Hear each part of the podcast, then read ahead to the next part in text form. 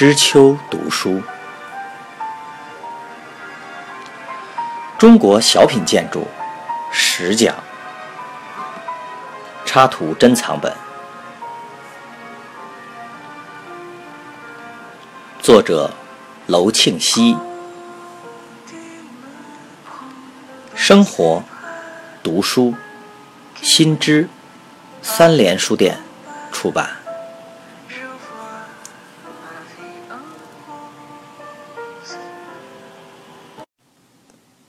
水缸在紫禁城保和殿两侧乾清门两边的内宫墙下，在后寝部分南北向的长街里，都可以见到盛水的大水缸。水缸中的水做什么用呢？自然是用来救火，而不是生活用水。为什么要在紫禁城里置放那么多的水缸呢？因为中国古建筑最怕火。中国古建筑采用木结构体系，采取院落式的布局，它们具有施工快、布置灵活、防震性能好等等明显的优点，但是因此也同时带来了一些缺点。第一位的，就是怕火。平时做饭烧水，北方冬季烧炉子取暖而不慎失火，这是人为的。天上打雷击中地面的建筑而成火灾，这是天降的。古人想了许多办法防止火灾，其中包括科学的与不科学的。古人不明白天上雷击的缘由，自然也提不出科学的办法，只好听信巫术之言，说东海中有神兽，尾部激浪，即能降雨而灭火。于是，在房屋的最高处。即天雷首先接触之点，安上这种水中的神兽。这就是屋顶上正极两端的螭吻。这种螭吻自汉朝开始一直延续到明清，起作用了吗？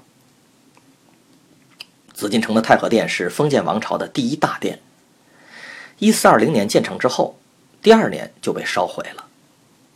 明嘉靖时期遭雷击，又一次被毁于火。以后还不止一次的被烧，而且因为是院落布局，所以不止烧毁一个正殿。有一次从太和殿一直烧到了太和门和前面的午门。巫术迷信自然避免不了火灾，还得依靠用水去灭火。紫禁城四周的护城河，河宽水深，但河在城外，中间有高大宫墙相隔，远水。救不了近火。太和门前人工挖了一条金水河，呈玉带形，处于广场之中。这主要是为了创造背山面水、好风水的形式而造的。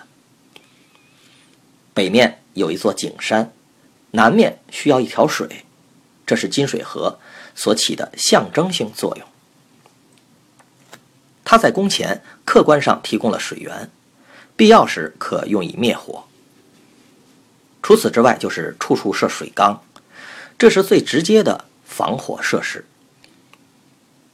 水缸用铜或铁铸造，一米多高，一口大缸大约可储存三吨多水。冬季为了防止冰冻，在缸上加盖儿，缸外披上棉套，缸底石座内放炭火，可谓想得很周到了。但是与高大的宫殿建筑相比，也还是。杯水车薪，一旦失火，从门窗、柱子烧到梁架，从下到上，火势之烈，岂是几缸清水所能扑灭的？明嘉靖年间，一次皇帝驾临太和殿，时值冬季，殿内用火盆烧炭火取暖，由于安置的火盆太大，室内烟雾呛人，临时打开隔扇窗，北风吹刮进殿。使盆内火星四溅，幸为及时扑灭了，免遭一场火灾。这种情况，也许附近水缸里的水能够起作用。存水的水缸平时放在殿前墙下，自然也是一种陈设。保和殿、乾清门前这些重要地点的水缸都是铜铸缸体，表面还镀了金。缸两侧的两耳都有兽头口衔着套环，兽头两眼怒睁。这些大缸并列于宫墙之下，大红的墙，黄琉璃瓦和绿琉璃砖的墙头，金光闪闪的水缸，构成了一幅极富宫殿建筑典型色彩组合的画面。